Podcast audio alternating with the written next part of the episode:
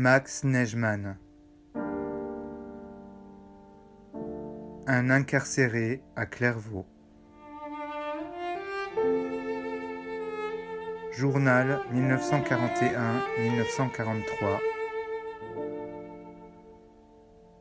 Traduction du yiddish par Claude Ampel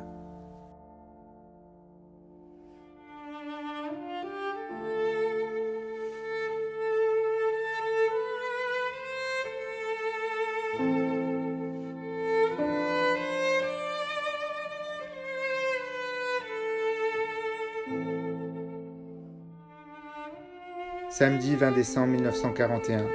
Les nouvelles arrivent comme des éclairs et résonnent dans les tonnerres, et longtemps après nous entendons le vacarme d'en haut. Toute la bande ne parle bruyamment que de cela. Selon les rumeurs, la zone rouge sera révoquée. Ainsi, j'espère que j'aurai finalement de la visite de quelqu'un de chez moi.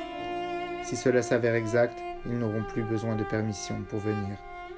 Un détail cependant, je ne sais pas si cela est exact, J'en saurai davantage demain si cela est effectif.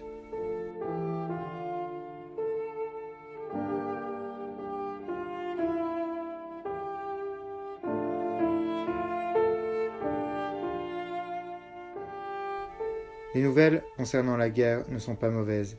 Ici, rien de neuf.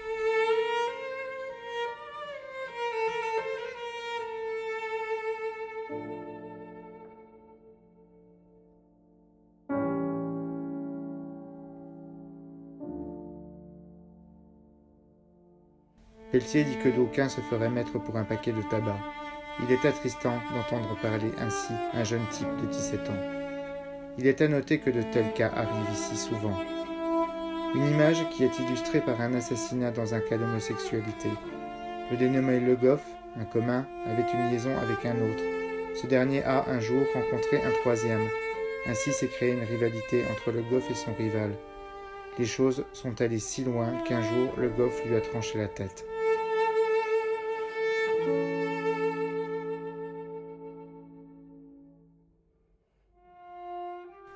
Je ne connais pas tous les détails, mais l'essentiel est là. Il a pris pour ça 20 années de prison. Il a pris la première fois 5 ans et donc cela lui en a fait 25. Actuellement, il ne dort dans aucun dortoir.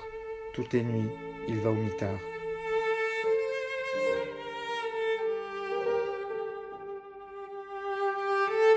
Les cas d'homosexualité ont lieu ici très souvent et je pense qu'avec de la bonne volonté, on pourrait le prévenir. Je réfléchis souvent à la question. Très souvent, des jeunes gens sont attirés par le vice. Ils ne connaissent pas la vie et certains individus profitent de leur naïveté.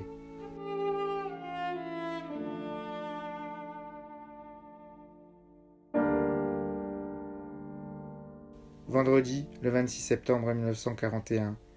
André s'est à nouveau fait voler.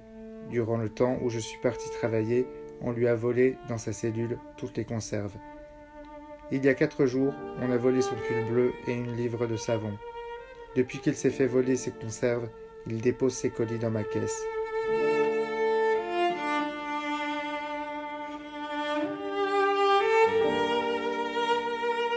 Pelletier raconte Une fois alors qu'il se trouvait dans la cour, il s'est jeté sur son petit frère et lui a dit Suce et l'autre l'a sucé. Après, il lui a donné cinq francs. Son petit frère avait cinq ans. Il raconte également qu'il a, une fois, essayé d'avoir des rapports avec sa petite sœur. Il raconte aussi qu'au séminaire, il avait de même que ses camarades son bon ami. Ils s'étaient arrangés pour dormir l'un auprès de l'autre. Ils se disaient des mots doux et s'embrassaient sur les lèvres. Ils furent renvoyés.